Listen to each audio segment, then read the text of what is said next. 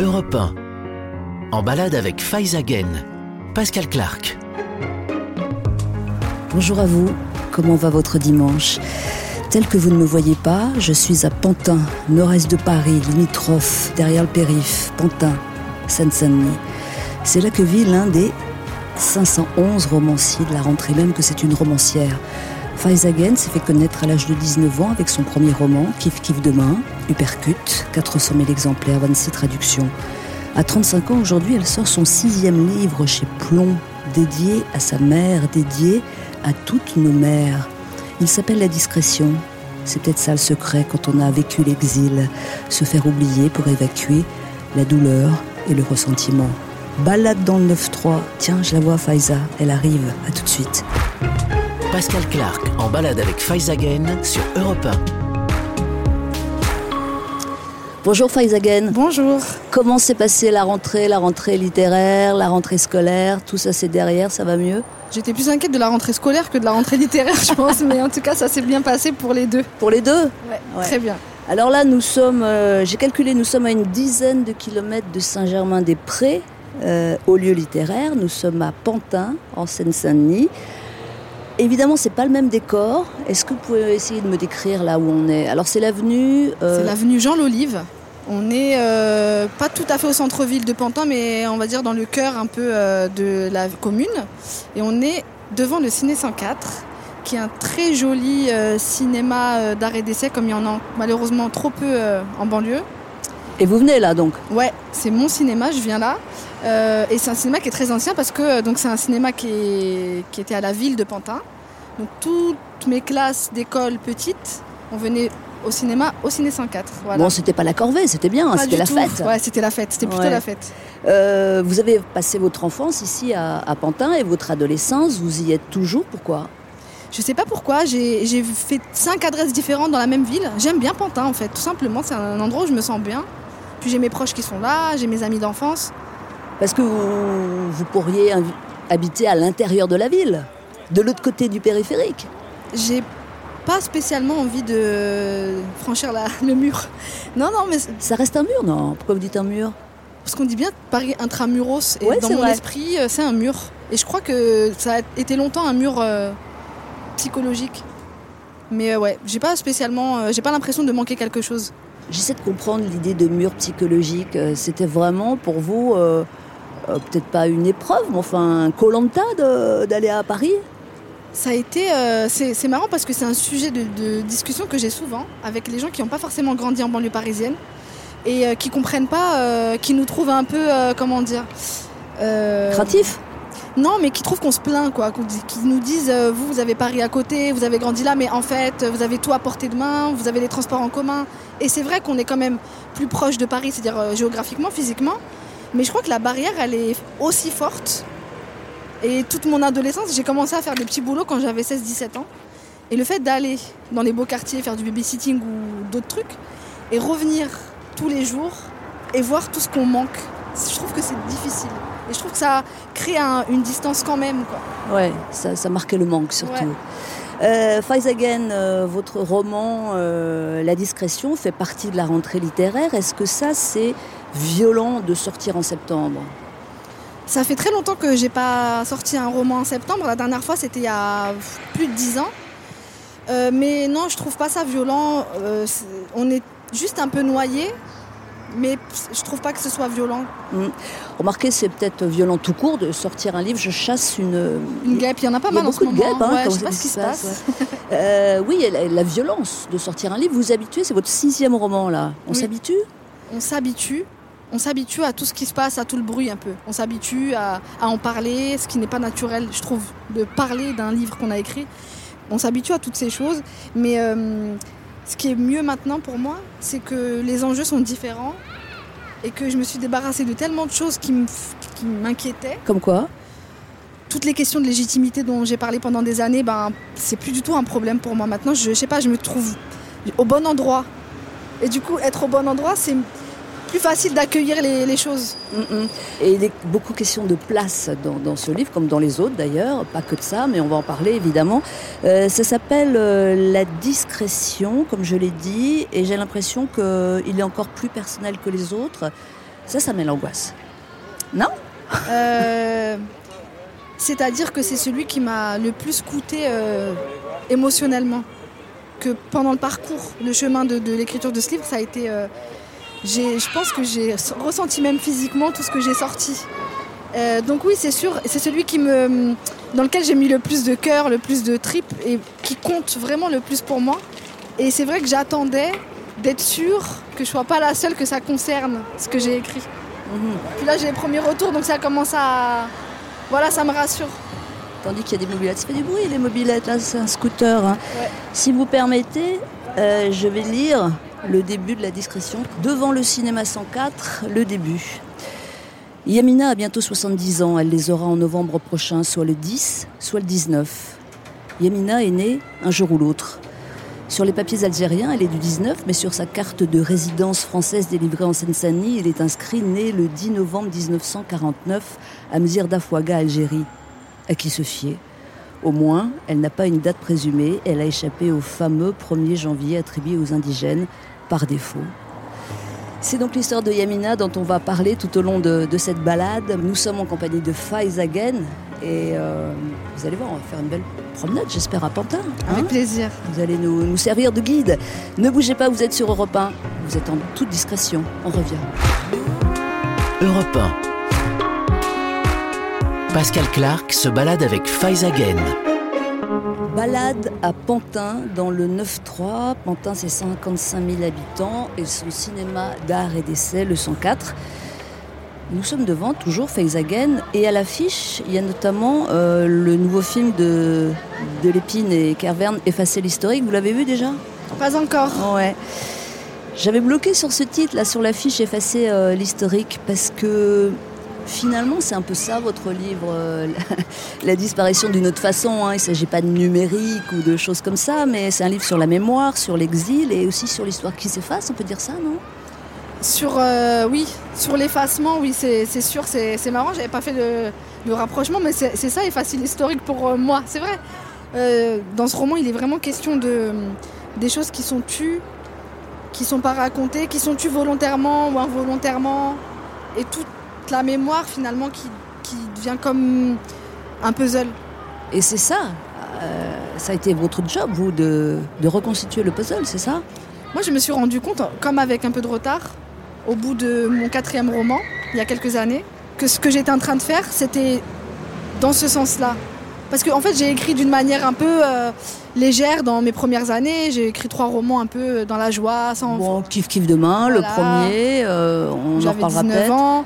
Tiens, Donc- je reviens sur le double sens de ce titre Kiff Kiff Demain? Ouais. C'est-à-dire, euh, bah, il y a à la fois euh, bah, demain, euh, demain tu vas kiffer, et il y a aussi demain ce sera pareil. Ouais. Kiff Kiff. Ouais. hein. C'était volontairement un, jeu de mots sur. euh, C'était sur l'adolescence, donc il y avait ce côté aussi.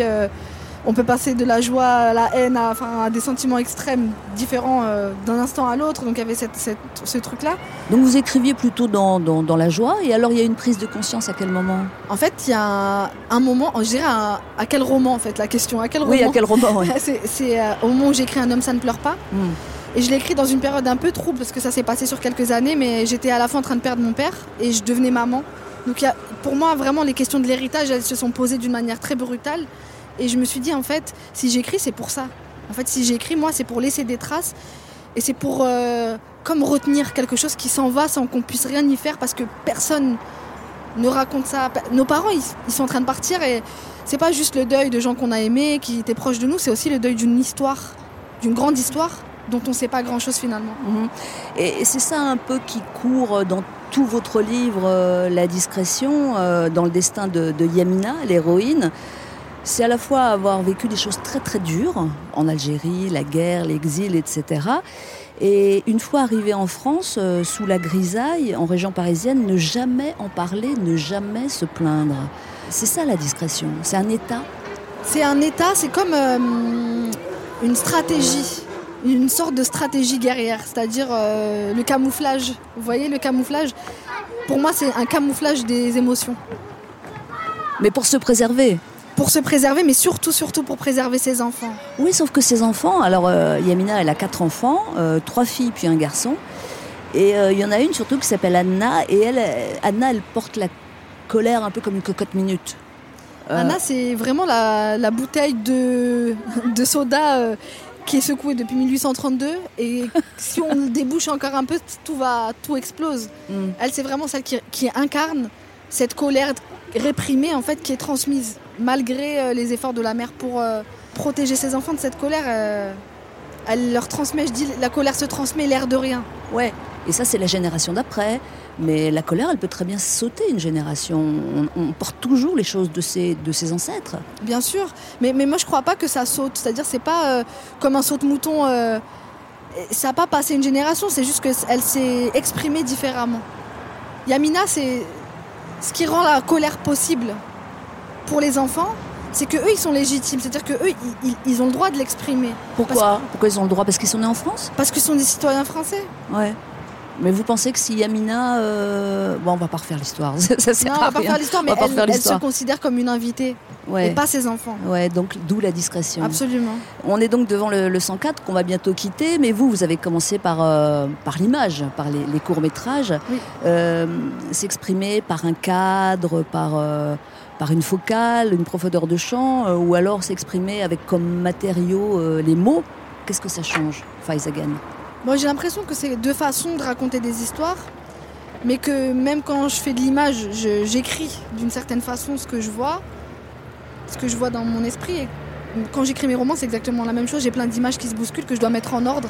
Mm. Et pour moi, les- les écrire, trouver la manière de, de trouver les mots justes pour décrire ces images que j'ai dans l'esprit. Donc tout est un peu mêlé en réalité. Mhm. Mais c'est bel et bien un livre que vous sortez, c'est pourquoi on va se diriger maintenant vers euh, une librairie, parce qu'il ne faut pas exagérer quand même. Euh, tout va bien, Faiza? Super. Bon, mais oui, c'est dimanche matin. Vous êtes sur Europe 1, nous sommes au bord de la... na- C'est une nationale, là Ouais, c'est ça. C'est L 2, c'est ça? Oui. Nous sommes au bord de la nationale 2, dans le 9-3, et tout va bien. D'ailleurs, après la pause, on sera ailleurs. À tout de suite. Europe 1. Pascal Clark se balade avec Faizagen. On a mis le masque là. Ouais. Faizagan. Masque tissu, je remarque. Un masque en tissu. On est devant la librairie La Malle aux Histoires. On a mis le masque parce qu'on va rentrer tout de suite. Bonjour. Bonjour, bonjour. Je crois que les libraires sont occupés pour l'instant. Votre livre est en vitrine. Oui, Et ça, ça fait plaisir. ça hein. fait trop plaisir. C'est vrai. Bah oui, particulièrement euh, ici. Bah ouais, de voir euh, la discrétion en vitrine, Ouais. ça c'est sûr.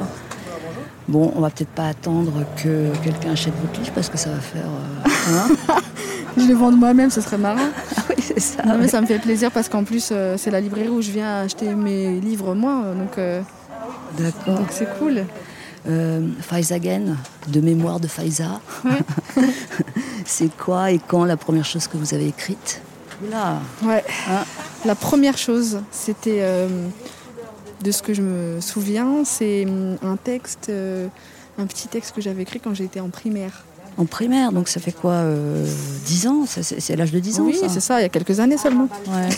Non, j'avais, genre euh, 7-8 ans. Ouais, un peu. Et j'avais- et j'écrivais des histoires où mes copines, c'était des princesses. Je faisais une sorte de business, après elles me donnaient des bonbons en échange d'être l'héroïne de l'histoire. Ah C'est mon d'accord. premier Ah, je vois le que je me souviens avoir écrit. Ouais. J'étais meilleure euh, en business à l'époque que- que- qu'aujourd'hui. Mhm. Mais euh, il y, y avait, il y avait beaucoup de livres chez vous? Comment ça se passait? Il y avait un seul livre, C'était quoi? Le Coran. Ah. C'était le seul livre qu'on Ah avait ouais. à la maison. Mais il inspirait, je voyais quand mes parents, ma mère le prenaient pour le lire et tout. Tellement quelque chose de sacré.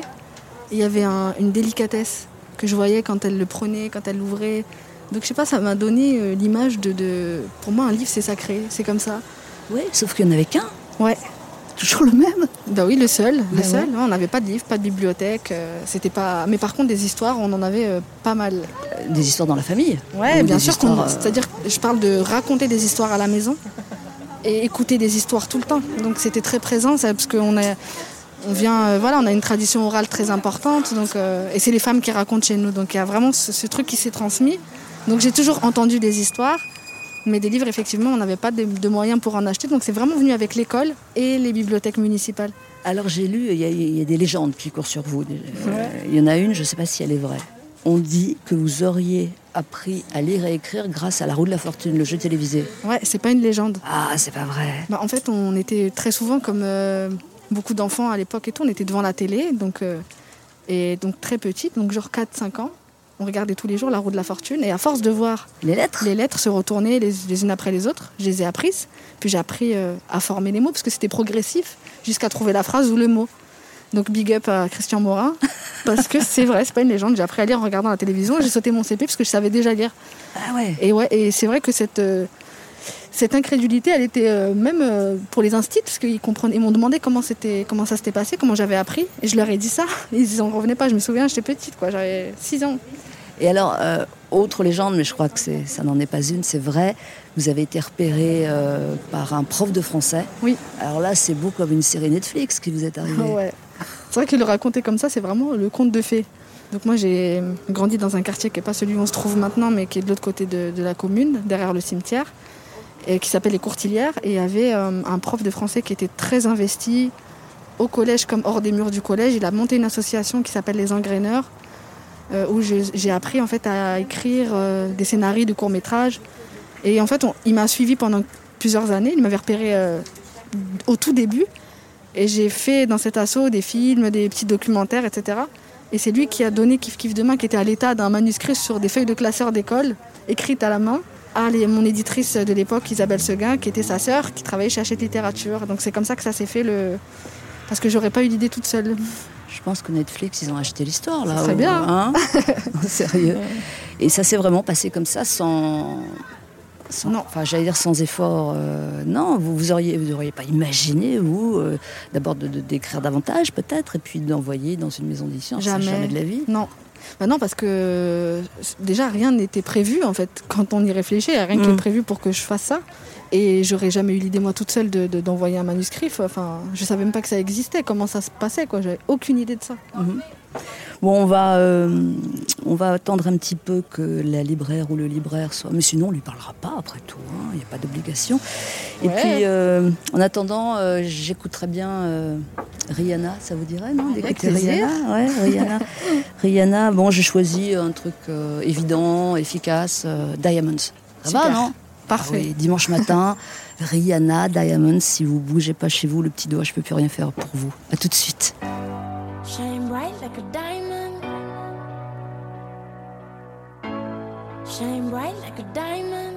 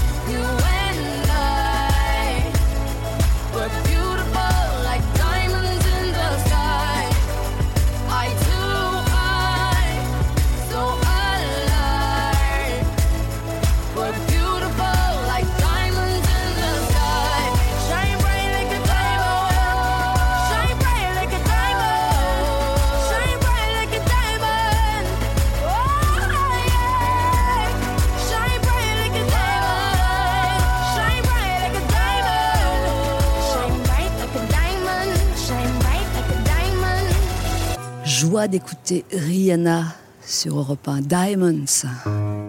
Pascal Clark en balade avec Faizagen sur Europe 1.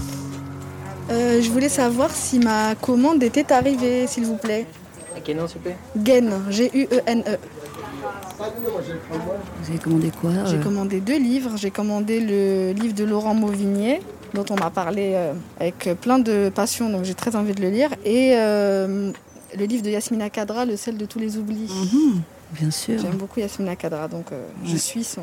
Alors le, le libraire est en train de regarder sur son ordinateur. Les deux sont bien arrivés.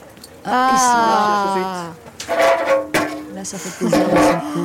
Je suis venue la dernière fois et je suis repartie bredouille, ils n'étaient toujours pas arrivés, donc là je suis bien contente. Et ça, repartir bredouille. C'est trop triste de repartir bredouille d'une librairie, ça fait mal. Très triste. Euh, on, on parlait il y a un instant de, de la culture euh, orale chez vous et aussi une culture populaire et on parlait de la roue de la fortune. Euh, c'est vrai que vous avez passé votre enfance à regarder des, des- des feuilletons, mais des, vieux feuilletons, hein, c'est pas un- entre, disons entre euh, ringard et, et culte. Ah oui, bien au sûr. milieu des deux quoi. Ah mais ringard même, carrément. Mais de toute façon, c'est devenir culte, c'est-à-dire c'est ce que nous on en fait qui rend la chose culte. Il y a des choses qui sont ringardes pour le monde entier qui sont cultes pour moi. Et quoi alors les feux de l'amour euh, Non, les feux de l'amour pas tellement, mais moi j'ai j'adorais, euh, vous savez, toutes les sitcoms, là, les séries des années 80, genre euh, L'amour du risque. Ouais, quand même. ouais. J'aimais bien ce genre de truc, ouais, voilà. MacGyver, c'était pour moi c'était exceptionnel, c'était incroyable. C'était vraiment mon, mon premier crush, genre pour moi c'était l'homme idéal. Si vous faites sauter la porte comme ça, les billets risquent de brûler. Si vous voulez, je peux l'ouvrir sans qu'il y ait trop de dommages. Ah, avec quoi? Avec tes dents? Non, avec un chalumeau. Mais il n'y en a pas ici. Ce vélo fera parfaitement l'affaire. Il me faut juste quelques outils. Une vieille boîte tout rouillée. Et je vous découpe la serrure en quelques minutes.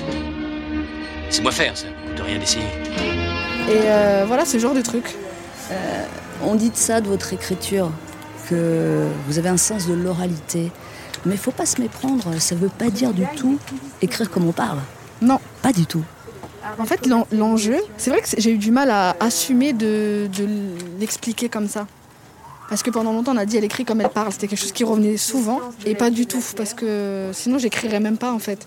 Pour moi, ce qui est dans le processus, ce qui est vraiment important, c'est de donner l'impression que c'est facile. C'est-à-dire de, de- je me vraiment, je mets beaucoup de soin avec à, à ça, à, à rendre le, le- le- le texte accessible. Pourquoi? Parce que vous avez souffert, vous, de tomber sur des textes un peu, un peu fermés, un peu arides? Parce que je trouve, euh, c'est même pas en, par rapport à mon expérience de lectrice, mais Ouais. surtout, c'est qu'il faut trouver, pour moi, le moyen que l'émotion, elle aille de la manière la plus directe possible au cœur des gens. Et c'est ce que j'aime aussi quand je lis, c'est vrai, mais sans s'embarrasser. Et en plus, je trouve que euh, ça donne envie, ça donne envie de continuer à lire et ça donne envie d'écrire, ça donne envie d'être dans, l'histoire, dans l'univers. C'est comme Zidane, j'en parle souvent de Zidane parce que Zidane, pour moi, c'est un, modèle quand il joue.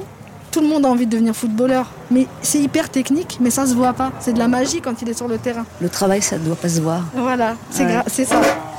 Votre héroïne euh, de la discrétion, elle s'appelle Yamina, on l'a dit, euh, elle est née en Algérie, elle est exilée en France, elle a quatre enfants, euh, trois filles et, et un garçon. Ils ont des caractères et forcément et des réactions différentes par rapport à, à leur vie et à tout. Est-ce que du coup vous, vous êtes, disons, dans un peu chacune des trois filles? Ouais, disons-le carrément. C'est vrai? Je pense qu'il y a un morceau de moi dans chacune d'elles. C'est, je suis à la fois euh, hyper sanguine, hyper euh, espèce de feu là que je raconte quand je parle du Anna. soufre de Anna, Anna. Qui, est, qui est une des filles. je me retrouve complètement, c'est-à-dire que être capable de, de, de m'emporter quand j'ai le sentiment que voilà, on témoigne de la condescendance euh, à ma maman, par exemple. Ça, c'est tout à fait moi. À la fois, euh, je, je me sens super complexe, je me sens à ma place nulle part. Le personnage d'Iman, j'en suis proche aussi. Voilà. Et la fille aînée qui est pleine d'indulgence pour les erreurs présumées là, des parents. Ouais. Euh, je me un peu partout aussi. alors. Ouais. Ouais, c'est ouais. ça écrire aussi. hein. Bah, en fait, je pense que écrire, c'est aussi se fragmenter soi-même, c'est-à-dire se diviser. Et vous, il y a une phrase que vous avez souvent répétée, vous avez dit, et je trouve ça beau, mais en même temps, vous dites notre scénariste à nous n'a pas de talent. Ouais. Hein Ça, c'était une phrase de Kif Kif Demain à l'époque. Ouais. Ça vous- C'est qui euh, notre scénariste? C'est qui? Ça, c'était dans la bouche d'un des par- de- du personnage de l'adolescente qui était la narratrice du Qu'est-ce qu'elle voulait dire?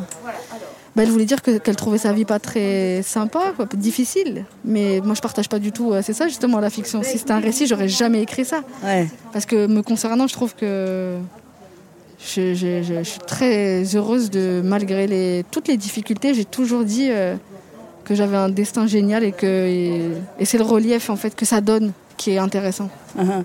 Quand ceux de la vie se reconnaissent dans vos livres, dans vos romans, malgré tout, ça donne quoi? Ça n'arrive pas souvent. Ah bon? Non, parce que euh, ouais, je crois euh, que souvent les gens ils, ils ont plus de recul que ce qu'on peut croire. Et en fait, il y a toujours quelque chose qui relève euh, justement de, de- de la fiction, de, de la, de ce qu'on en fait, qui décale. Je parlais de, de- de changer d'angle, de décaler les choses. Ça, ça, ça met les choses à distance et les gens euh, avec euh, leur histoire aussi. Bon, Faizagen, on va remercier euh, les libraires de la Malle aux Histoires, de Pantin. Je vais récupérer mes livres. Merci beaucoup. Mer- Merci de votre accueil. hein, et bravo pour votre belle librairie. En plus, euh, est en vitrine, alors là, hein, on va aller faire un tour, hein, le temps de la pub, et si ça se trouve, on se retrouvera au bord du canal de l'Ourcq. C'est pas impossible. À tout de suite. Europe 1. Pascal Clark se balade avec Faizagen. Il paraît qu'il y a une euh, migration de bobos à Pantin, vous êtes au courant, non? Ouais, il y avait quelques signes assez évidents, l'ouverture de plusieurs naturalia, ce genre de, de- d'indices qui nous ont laissé euh, imaginer que la population est en train de changer.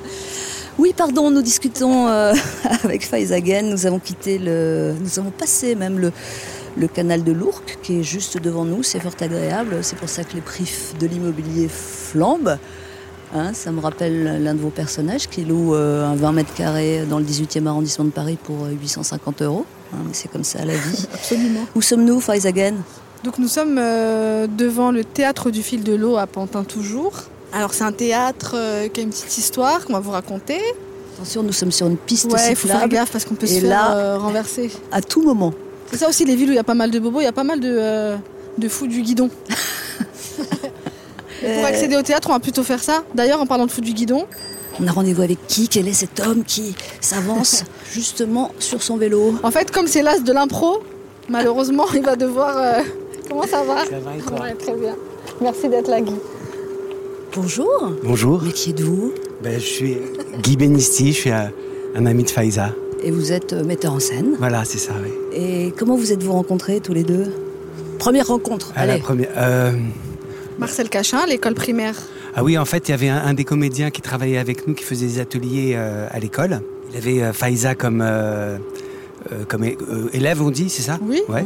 Et puis euh, après, on, je sais plus exactement, on a fait plein de trucs. On, on avait créé une télévision aux Courtilières, une télévision citoyenne. Alors Courtilière, c'est le C'est quartier le quartier de Pantin où j'ai grandi et où euh, Guy a travaillé et travaille encore avec son association le JTEC. En fait, quand on a créé cette télé, il y avait l'association dans, dans, dans laquelle était inscrite Faiza, euh, qui s'appelait Les Engraineurs. Et euh, je crois qu'il y avait euh, les, les plus jeunes, c'est-à-dire toi, Sonia, etc., qui avaient vraiment envie de faire cette, euh, Ouais. cette télé. Euh, le, le contexte, c'était euh, une, une sorte d'expérimentation de la TNT et le CSA avait ouvert la possibilité de demander des fréquences pour émettre sur le réseau hertzien. Donc euh, nous, on avait, euh, suite à une histoire assez folle qui était tout à fait passionnante à raconter, mais euh, on avait dit, bon, bah voilà, on fait, on dépose et puis on voit ce qui se passe. On a eu l'autorisation d'émettre et on s'est lancé, mais vraiment comme des Ah, apprentis pour de sorciers vrai euh, alors, Ouais. d'accord. de télé. Et on a créé cette télé et euh, Ça s'appelait comment la, la ça chaîne s'appelait 9.3 TV, zone temporaire. Et donc vous ne vous êtes plus lâché depuis? Ben, ah, euh, non, euh, après on a fait du, du- des spectacles. J'avais écrit un, premier spectacle dans lequel elle a joué euh, une première fois, puis après un deuxième spectacle dans lequel elle a joué aussi. Et puis après, bah voilà, c'est une proximité euh, euh, affective et, et- et aussi euh, d'artiste. Qu'est-ce qu'elle a de spécial, Faiza C'est une grande romancière. elle a plein de trucs spé- spéciaux en fait. Ouais. Mais Et vous, vous êtes dans l'impro, c'est ça? Non, pas du tout. Non, non, Ah bon non, non. Moi, je fais du faites pas- théâtre. Vous faites pas de l'improvisation, vous n'enseignez pas l'improvisation. improviser les gens. Si, si, on fait, on fait des Non, impros. c'est le euh, terme d'impro qui m'intéresse. Euh, Il y, a- il y a beaucoup de gens qui se sont révélés grâce à l'impro, l'improvisation. Alors, en fait, là aussi, ça- ça- c'est- moi, je fais pas de l'improvisation entre guillemets comme comme peuvent le faire la Ligue d'improvisation française. Ah, ou des pardonnez-moi. trucs comme ça. Non, mais j'utilise l'impro pour travailler euh, avec euh, de- de- des acteurs, qu'ils soient amateurs ou professionnels. Ouais. Mais euh, c'est pas ce qui me caractérise. Après, j'écris des textes, on fait des spectacles, et euh, je- voilà. Alors Faiza, qu'est-ce qui le caractérise, Guy? Moi, je vais dire parce que c'est quelqu'un d'extrêmement humble. Et si j'ai vraiment, je tenais à ce que, à ce qu'on l'entende là, c'est parce que euh, il nous a donné, offert, euh, en plus de, de la, de la confiance et de l'estime pour nous, pour ce qu'on avait à raconter, des, des matériaux et, et des outils pour nous exprimer et pour raconter nos histoires avec un regard, euh, en fait justement un regard artistique pas un regard d'éducateur social, pas un regard euh, condescendant avec cette fausse bienveillance de allez les petits jeunes, vous avez des trucs à nous dire, pas du tout. On se sentait comme des citoyens et des artistes capables et voilà, désireux de raconter des choses. Je remarque, euh, ça me frappe, euh, Faiza Gan, que ça fait la deuxième fois que vous employez ce mot condescendant. On a l'impression que c'est quelque chose qui vous, qui vous blesse souvent. Je l'ai appris il n'y a pas longtemps donc je le dis beaucoup. non non mais c'est vrai. sérieusement, C'est hein vrai, Ouais. c'est vrai. Je l'ai écrit beaucoup dans le livre Ouais. aussi. Ouais. Donc du théâtre, euh, de l'écriture, euh, des films aussi. euh, finalement, la vie est un grand mix. Par exemple, en parlant de grand mix, vous prenez un standard cubain que tout le monde connaît, Kissas, Kissas, et vous en faites une version algérienne. C'est votre choix musical qu'on va partager Ouais. maintenant, Faiza Gen. De quoi s'agit-il? C'est une euh, version de donc de Kissas Kissas de euh, Mousse et Hakim dans leur album euh, qui est sorti il y a quelques années qui s'appelait Origine contrôlée. Origine Et contrôlée. la chanson s'appelle Shahiyat Layani. Voilà, et c'est, comme vous dites, la cover. La cover Algerian cover. voilà, Mousse et Hakim sur Europe 1. À tout de suite. Pascal Clark en balade avec Faizagen sur Europe 1. قولوا شيلت لياني اللي غرامها مضاني خاني وبكاني. الولف كيف سهل والفرق ما خدعت عنه. والف كيف سهل فرق ما خدعت عنه.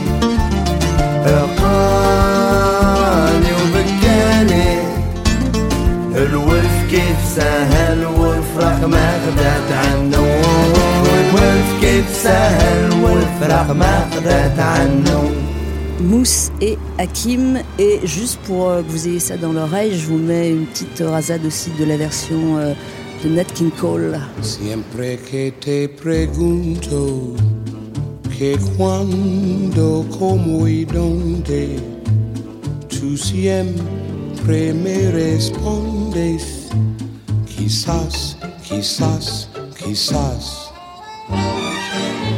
Kissas, Kissas. Pause, pause. Sur Europe 1. Europe 1. Pascal Clark en balade avec Faizagen sur Europe 1.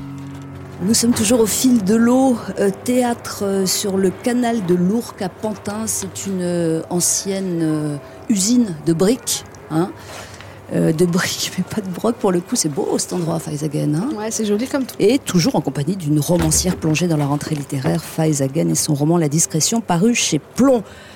Moi, je propose qu'on entre dans le théâtre. Entrons. On va se la jouer un peu sur scène, non? Allez, on y va. Guy Benisti est toujours là aussi, le metteur en scène.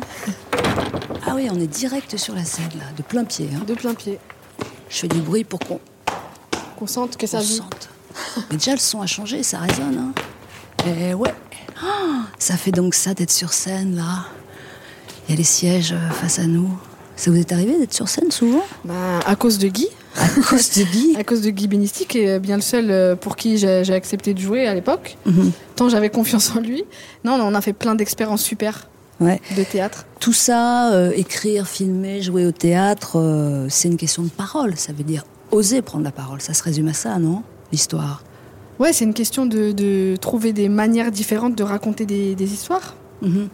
Euh, Guy Benisti, je veux pas tomber dans les clichés, mais parfois, euh, il y a des gamins de banlieue, je dis de banlieue parce que euh, on y est, euh, qu'osent pas faire ça, prendre la parole.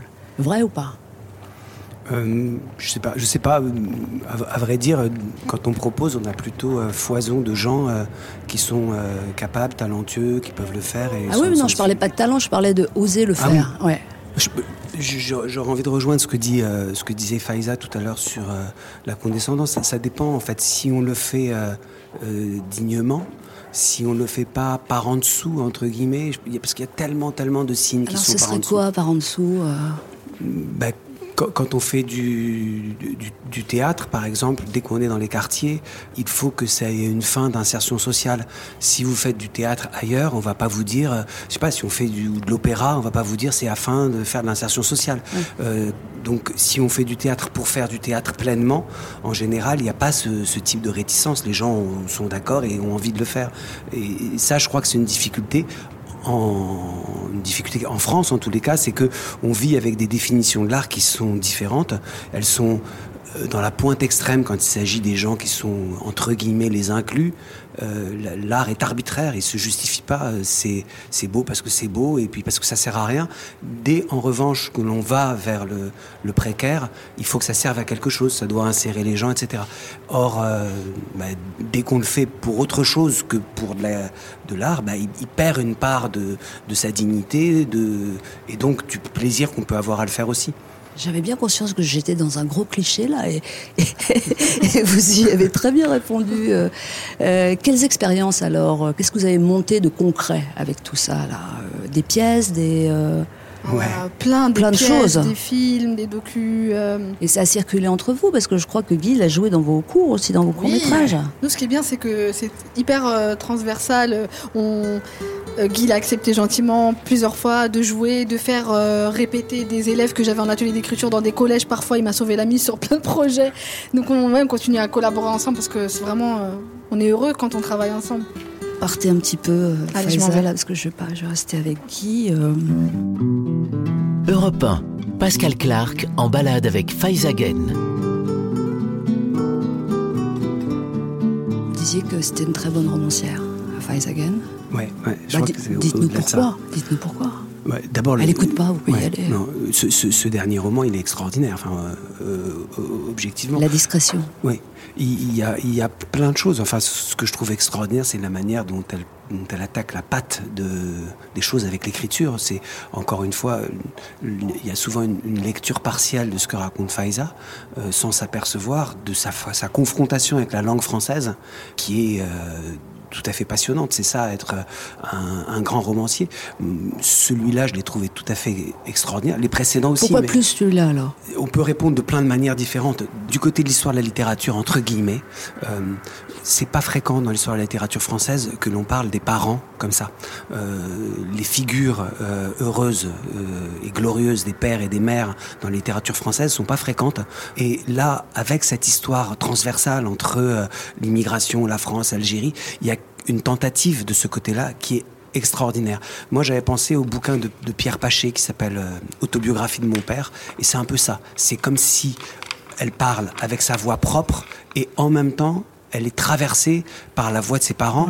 Euh, Moi, je trouve que c'est la mère, l'héroïne, quand même. c'est la mère avec en plus. C'est Yamina, quoi. Ouais. Bah oui, c'est- tout à fait ça. Et, euh, En même temps, le père, il a une place Oui, tout à Brahim fait extraordinaire, qui est place, sublime. Ouais. Quand on écrit aujourd'hui, il faut prendre garde de pas prendre la parole à d'autres. C'est-à-dire quand on prend la parole, il faut pas empêcher les gens de s'exprimer. Et ce que je trouve extraordinaire dans Faiza, c'est qu'elle elle écrit pour des gens qui ne parlent pas. Euh, mais Faiza, depuis le début, elle écrit toujours avec une voix extrêmement personnelle, particulière, mais toujours pour d'autres. Je pense à son, son premier film, qui s'appelait La Zonzonnière. Je, je me rappelle très très bien, c'était l'histoire d'une gamine qui pouvait pas sortir, qui était bloquée chez elle par ses parents et son père. Et, euh, et Faiza, elle disait, mais moi, je, je suis pas du tout cette, ce personnage. Mais elle prenait la parole, elle se mettait dans la voix de cette gamine, et elle a fait un, court métrage fabuleux avec ça. Merci beaucoup, hein, Guy Benesti. Je sais bien que vous pourriez parler de Faiza pendant des heures, mais on les a pas. Donc, merci beaucoup d'avoir été à notre rendez-vous. Faiza, vous pouvez revenir Faiza, on est là. Bon, il a dit des horreurs, hein. Il a dit des horreurs sur vous. On va continuer notre balade en Seine-Saint-Denis. On va lâcher Pantin pour Aubervilliers maintenant. euh, ce sera dans quelques minutes. Est-ce que c'est loin? Non, c'est pas très loin. Vous nous emmenez où? Je vous emmène euh, en fait à la frontière entre Aubervilliers et Pantin, euh, dans les jardins euh, ouvriers. Les jardins des vertus, quel joli nom. Europe 1, en balade avec Faizagen. Pascal Clark.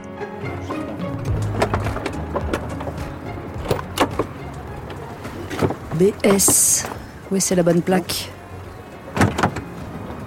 Bonjour monsieur. Bonjour madame. Bonjour. Nous allons euh, au Jardin des Vertus à Aubervilliers. Il n'y a pas de souci. Bonjour monsieur. Bonjour madame. C'est parti. Faizagen, euh, l'un- des personnages de votre livre La discrétion, s'appelle Omar. Oui. C'est le garçon de la famille, le quatrième. Et il se trouve qu'il a plusieurs caractéristiques. Il perd ses cheveux et il est chauffeur Uber. Euh, chauffeur Uber euh, temporaire. hein. Absolument. Il y a tout un truc sur euh, ce qui est temporaire ou ce qui ne l'est pas. Voilà, ça dure un petit il se peu. trouve qu'il est chauffeur Uber depuis un certain nombre de courses. On comprend qu'il doit, il a dû renoncer à des ambitions, enterrer des ambitions pour faire, euh, pour faire ce boulot qui était censé être un boulot euh, temporaire en effet. Sauf que pour sa mère, euh, Yamina, euh, fierté, il a réussi. Ah bah bien sûr. D'abord, elle est très reconnaissante qu'il ait pas mal tourné. Oui, c'est ça, euh, il n'y a pas de garde à vue. Alors le critère, c'est pas de garde à vue, euh, pas de problème avec la police et euh, c'est un bon garçon quoi. Mm. Et pour elle, avoir une, conduire une belle voiture et avoir un costume, c'est extraordinaire. En revanche, pour son père, Brahim, euh, qui un temps a travaillé euh, à la mine, euh, bah, il trouve que c'est pareil, lui. hein. Ah oui, pour lui, c'est c'est pas pénible d'être chauffeur Uber. Pour lui, c'est c'est rien. Et c'est toujours euh, ce que c'est être courageux et être un homme. C'est vraiment, euh, ils partagent pas du tout la même vision. Alors, euh, il y a une autre scène dans, dans le livre, c'est que Omar, toujours le chauffeur Uber, donc il a un rendez-vous amoureux avec Nadia. Il choisit d'aller au Lutetia parce que, bon, grande ville. Et il regarde la carte, la carte des cocktails, ça fait un choc. Oui. Et donc, il a, il a une. Dans son esprit, euh, il calcule tout en course Uber. hein. Alors, comme son père, lui, convertit tout en dinars, lui convertit tout en course Uber. C'est-à-dire qu'il estime le cocktail au Lutetia à une course pour aller à Orly West un week-end. C'est ça son truc. J'ai remarqué dans vos livres, il y a souvent, euh, Faiza référence euh, à des prix, à ce que coûtent les choses dans, dans la vie. Euh, tel personnage a un blouson acheté tant chez Zara. euh, pourquoi ça? Pour, pour, pour justement être dans le concret ou alors parce que vous avez, ça vous est arrivé de compter dans votre vie? Pourquoi cette, cet intérêt au, à la valeur des choses?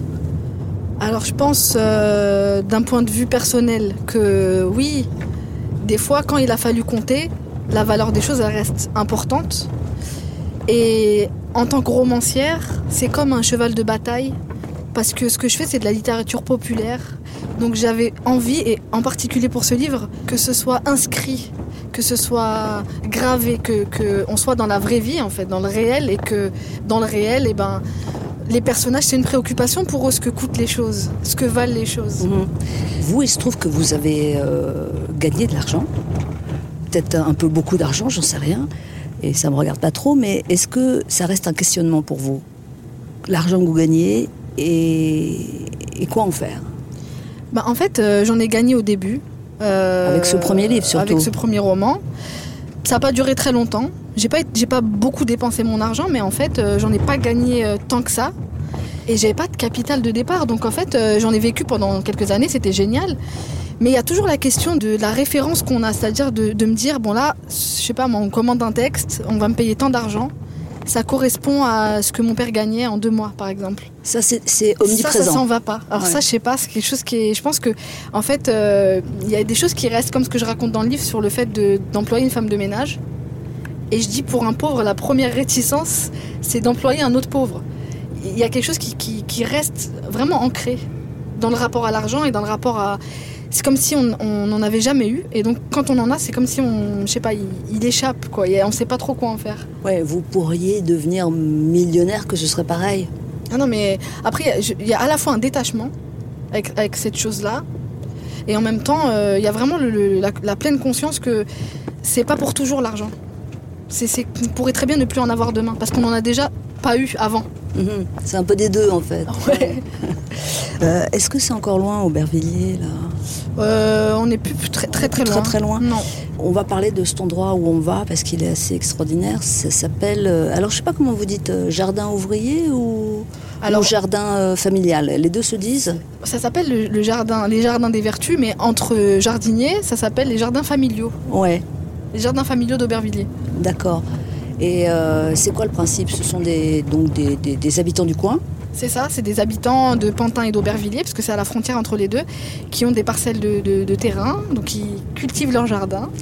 Euh, voilà, c'est beaucoup de retraités, euh, et euh, c'est vraiment un espace de rencontre et de voisinage et d'entraide, et c'est vraiment génial. Alors on va, on va voir ça évidemment. Il paraît que cet endroit est un petit peu, je ne sais pas si vous avez entendu dire ça, menacé par les travaux du- de la ligne du métro euh, qui, qui arrive, c'est ça? Oui. Euh, oui, parce que évidemment, et ça fait longtemps que cette menace, elle plane un peu, euh, que, parce qu'il y a eu plusieurs propositions de projets depuis quelques années.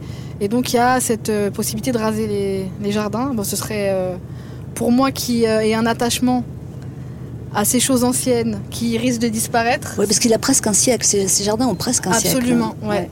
Et symboliquement, tout ce que ça a représenté, aussi pour les habitants du quartier où j'ai grandi, c'est quelque chose de. Ouais, c'est. Il y a beaucoup d'affect. Eh bien, on va finir par y arriver. Ça roule plutôt pas mal à bord de ce Uber qui pourrait être conduit par Omar, mais non, c'est un monsieur charmant qui nous conduit. On va arriver et puis peut-être que votre maman sera là, on sait pas. hein. Eh ben, je vais l'appeler tout de suite pour le vérifier. D'accord. Pascal Clark en balade avec Faizagen sur Europe 1.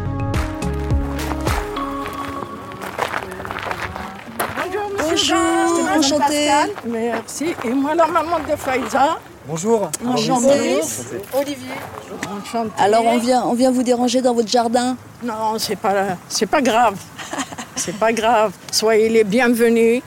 Merci beaucoup. On va un peu, Faizagen, euh, décrire le décor avant d'entrer. hein. Ouais. Euh, c'est assez étonnant. C'est étonnant. On est entre, euh, on est dans un paysage euh, mi-urbain, mi-champêtre là. Oui, c'est un mélange des deux. C'est-à-dire, bon, bah, il y a, il y a le côté, euh, effectivement, bitume, euh, les, les barres d'immeubles, etc.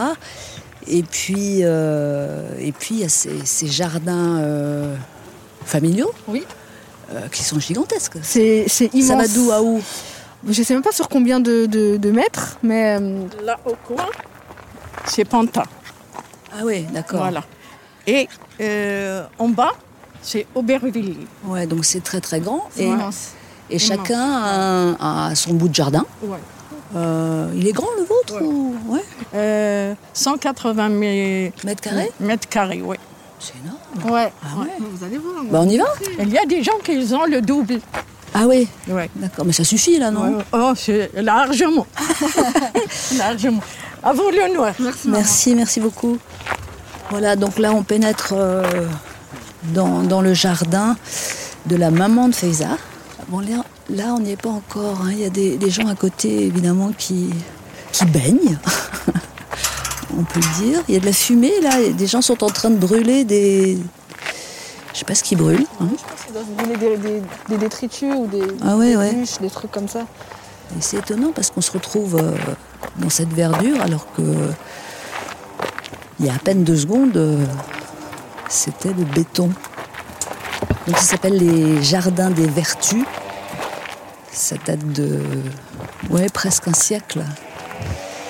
Et l'idée, c'est que les, les municipalités louent ces parcelles à des habitants alentours, à des familles qui sont chargées, enfin chargées, qui cultivent euh, ce qu'elles veulent, fruits et légumes. Désolée pour le fumier. hein. Ouais. Qu'est-ce qui brûle là? Les mauvaises herbes. Ah oui, d'accord. Ouais. Ça, c'est le jardin des retraités. Ah bon? Il vient tous les samedis. Ouais, Il vient ici pour euh, manger, pour s'amuser. Voilà. Ça c'est réservé aux retraités alors? Ouais. D'accord. Ouais. Et vous, euh, vous avez planté quoi dans votre jardin? Euh, cette année, c'est pas beaucoup. Ah bon? Parce qu'avec euh, rester chez vous, je suis restée chez Ah moi. oui, le rien fait. confinement, bah ouais.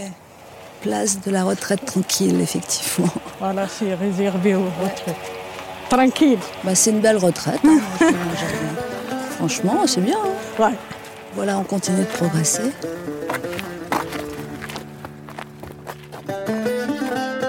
Europe 1. Pascal Clark en balade avec Faizagen. Ça, c'est bien pour les, les retraités, pour oublier les problèmes, pour euh, monter le moral. C'est vrai? Voilà. On ne peut pas rester tout le temps à la maison. Parce qu'on oublie tout ici, non? Ouais, ouais. Ouais. Il y a des cabanes aussi. non? Cha- chaque jardin a, a une ou plusieurs cabanes, une cabane. hein? Oui, une cabane.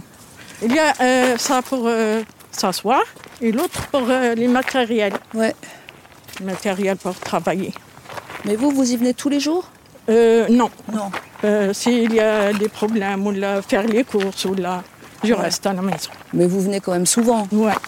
C'est du travail, hein, mine de rien, non? Bien sûr. Le soir, il y a des courbatures, il y a Ah, c'est fatigué. ouais. Donc là, il y a le, le cadenas. hein. Vous êtes toute seule à avoir la clé ou il y en a d'autres? Euh, c'est mon fils qui est là. On n'est pas dérangé. on respecte les, les autres. Mais vous vous connaissez un peu quand même ou... Euh, Un petit peu, les voisins, c'est tout. Ouais.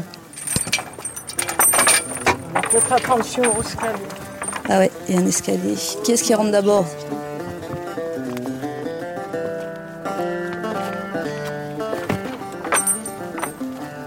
Alors tout, tout de suite, Faizagan, je cherche le figuier. Et ben voilà. Et il est là, le On cherche figuier. pas bien longtemps. Voilà. C'est lui qui nous accueille. C'est le figuier. figuier, c'est mon figuier. là. Bah ouais. Ouais, c'est mon figuier. Il donne beaucoup? Ouais. Ça dépend s'il pleut, euh, non. Mais s'il fait beau, le soleil et tout, et c'est bien. Cette année, machallah, il a donné beaucoup. C'est beaucoup d'entretien, un figuier ou Non, pas Non du tout. On n'arrose pas, euh, toute seule comme ça. Ah ouais. Ouais. Ouais. Là, il y a des figues, mais- Je suis là. Je sais pas si on peut les goûter, non J'ai, cueilli déjà pour vous. j'ai préparé tout. Ah, D'accord, c'est Ne vous inquiétez pas. Mm. Eh bien, nous voici dans, dans votre jardin. Oui. Et dans un instant, on va raconter pourquoi ce jardin est important et pourquoi ce figuier est important. Parce que dans, Ouais. dans votre livre aussi, Faizagan, Ce qui représente ce qui figuier. représente ce figuier. hein. Voilà, bah, nous on est bien et on est très très bien là et on, on laisse passer euh, bah, une petite musique. Ouais, ce serait bien. Et alors j'ai choisi un morceau qui colle bien, me semble-t-il. C'est Jacques Dutronc qui chante Le Petit Jardin. Magnifique. Ouais, ouais. Le petit jardin métropolitain. Écoutez ça et on se retrouve après. C'était un petit jardin qui sentait bon le métropolitain, qui sentait bon le bassin parisien. C'était un petit jardin avec une table et une chaise de jardin, avec deux arbres, un pommier et un sapin, au fond d'une cour à la chaussée d'Antin. Mais un jour, près du jardin, passa un homme qui au revers de son veston portait une fleur de béton. Dans le jardin, une voix chanta de grâce, de grâce, monsieur le promoteur, de grâce, de grâce, préservez cette grâce,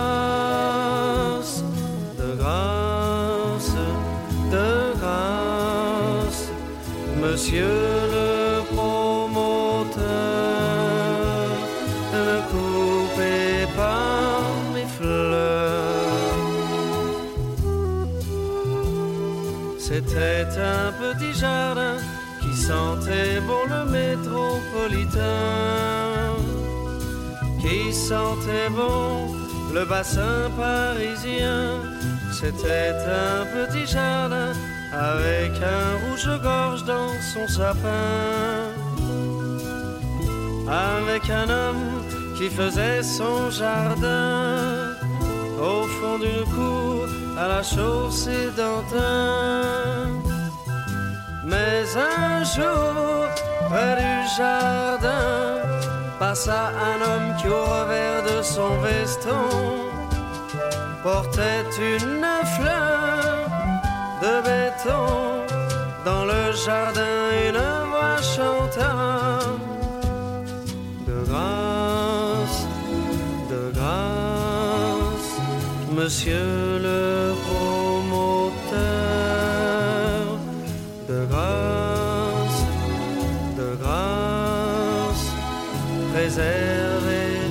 cette grâce, de grâce, de grâce, monsieur le promoteur, ne coupez pas mes fleurs.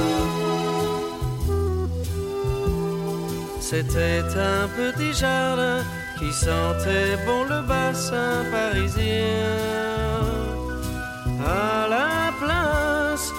Joli petit jardin, il y a l'entrée d'un souterrain où sont rangés comme des parpaings les automobiles du centre urbain. C'était un petit jardin au fond d'une cour à la chaussée d'antin. C'était un petit jardin au fond d'une cour à la chaussée d'antin.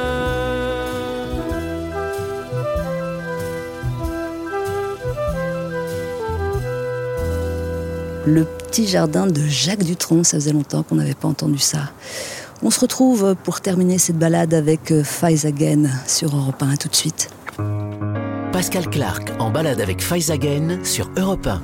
Ça, c'est la menthe. C'est la menthe la menthe. Ah, Pour faire le thé. Merci. C'est des fraises à côté. il est, il est bien d'équerre le jardin. C'est hein une experte. hein. Ah ouais Ça, c'est des fraises, ça, c'est des tomates. Mm. Ça, romarin. Ah, on sent, Ouais. on sent le- La lavande là-bas. Vous pouvez le, euh, vous pouvez le prendre. Oh non, j'ose pas. Je vous donne un bouquet. Ah, c'est trop gentil. Nous sommes donc euh, toujours dans ce jardin, dans une parcelle de ce jardin des Vertus d'Aubervilliers. Nous sommes, Faisagen, euh, près de ce figuier qui est assez impressionnant. hein. Beau figuier. euh. Et il y a aussi un figuier, évidemment, dans l'histoire de votre héroïne, euh, dans votre livre. euh. C'est un figuier d'abord, c'est le figuier en Algérie, c'est ça?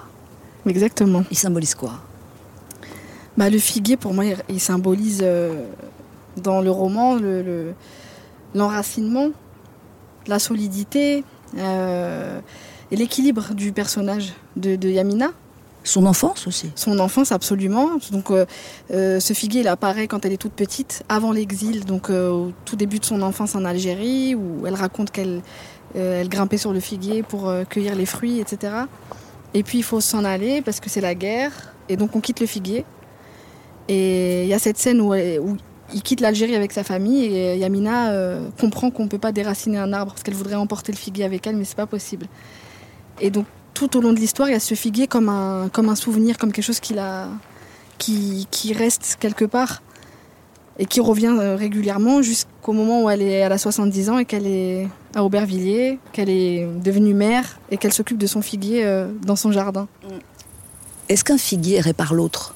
C'est une bonne question. Euh, il répare pas, mais il raconte que ça peut, euh, ça peut repousser, ça peut, ça peut, euh, qu'on peut de nouveau se sentir enraciné ailleurs, que c'est possible. C'est ça que ça raconte. Et surtout, ça raconte les fruits que ça donne. Ouais. ouais. Et puis oui, c'est sans doute euh, bah, quand on s'y attend pas trop, l'espoir qui revient aussi. Exactement, c'est l'espoir qui revient. Et puis surtout, les, le- le- les fruits, pour, pour elle, en tout cas pour le personnage de Yamina, ce sont ses enfants. C'est ça qui était inespéré, qu'elle arrive à faire pousser ses fruits dans, sur une terre qui n'était pas forcément euh, fertile. Mhm. Madame, est-ce que c'est votre paradis ici, non, le- Oui. ce jardin? Oui. Moi, déjà, j'a- j'adore la nature. Et même vous êtes doué, parce que moi, je ne saurais pas m'occuper d'un jardin Ah, comme ça. ça, c'est vide maintenant. Mais après, euh, l'année dernière, j'ai fait tout. Les tomates, j'ai fait les fèves, j'ai fait les petits pois, euh, j'ai fait le- euh, de tout. L'ail, l'oignon. Et vous avez appris ou vous savez depuis longtemps? Non, je lis. Ah oui Oui. Je regarde les livres. D'accord. Faiza, elle m'a ramené des livres pour euh, les plantes, euh, pour euh, faire des, des légumes, des fruits, de, de tout. Est-ce que vous avez lu son livre, euh, La discrétion? Oui, oui, déjà. En deux jours, j'ai fini. J'ai pleuré, j'ai rigolé. Ça me rappelait beaucoup de, de souvenirs. Surtout les souvenirs qui font triste. J'étais triste. Je me rappelle beaucoup, beaucoup de choses euh, tristes. Mais pas que. Ouais. Et euh, vous en avez parlé ensemble? Oui, on a parlé. C'est votre livre préféré ou? Oui. Et kiff kiff demain. Ah, les deux. Le premier et celui-là. Oui, Vous êtes fier d'elle? Oui, bien sûr. Pourquoi? Pourquoi? Il n'y a pas de pourquoi. Toujours, même euh, quand elle était euh, toute jeune, c'est vraiment. Alors vous vous rendez compte, il y a, il y a des tas de gens qui vont lire cette histoire. Alors c'est pas votre histoire parce que c'est un roman, Ouais, mais quand même, il y a quelques points communs, on peut ouais, dire. ouais. Il y a beaucoup de femmes comme moi, hein. c'est pareil. C'est quoi une femme comme vous? Comme, vous, euh, comme moi, des, des femmes que ils ont fait déjà, ils ont vécu la guerre, Ils sont venus de l'Algérie en France. Pareil, j'ai des copines déjà, les mêmes euh, histoires. Quand on parlait, on parlait de tout, cette histoire. C'est beaucoup, beaucoup de femmes qui ont raconté la même chose que moi. Et vous avez l'impression de vivre dans la discrétion, vous? Oui. Ouais. Il y a des fois où on ne fait pas confiance. Il y a des fois qu'on préfère rester euh, toute seule. J'ai un fils qui habite avec moi et j'ai mes enfants. Et le figuier. Voilà, et le figuier. Merci beaucoup, madame, de nous avoir présenté votre jardin. Voilà. Faiza, euh, notre euh, balade entre Pantin et Aubervilliers se termine ici. Et je trouve ça bien qu'il se termine ici, dans le jardin. moi aussi. Euh, maintenant, bah, votre livre va vivre sa vie. Je voudrais dire quand même, ma mère elle dit qu'elle est fière de moi, mais je suis fière d'elle encore plus. Parce que je considère que ce qu'elle a fait, c'est encore plus grand. Et ce qu'ont fait les femmes de, de sa génération, les femmes comme elle, c'est encore plus grand que ce qu'on fera jamais. Quoi. Voilà, donc j'avais envie de le dire. Merci beaucoup, Faiza Ghen, Merci Pascal. pour la balade.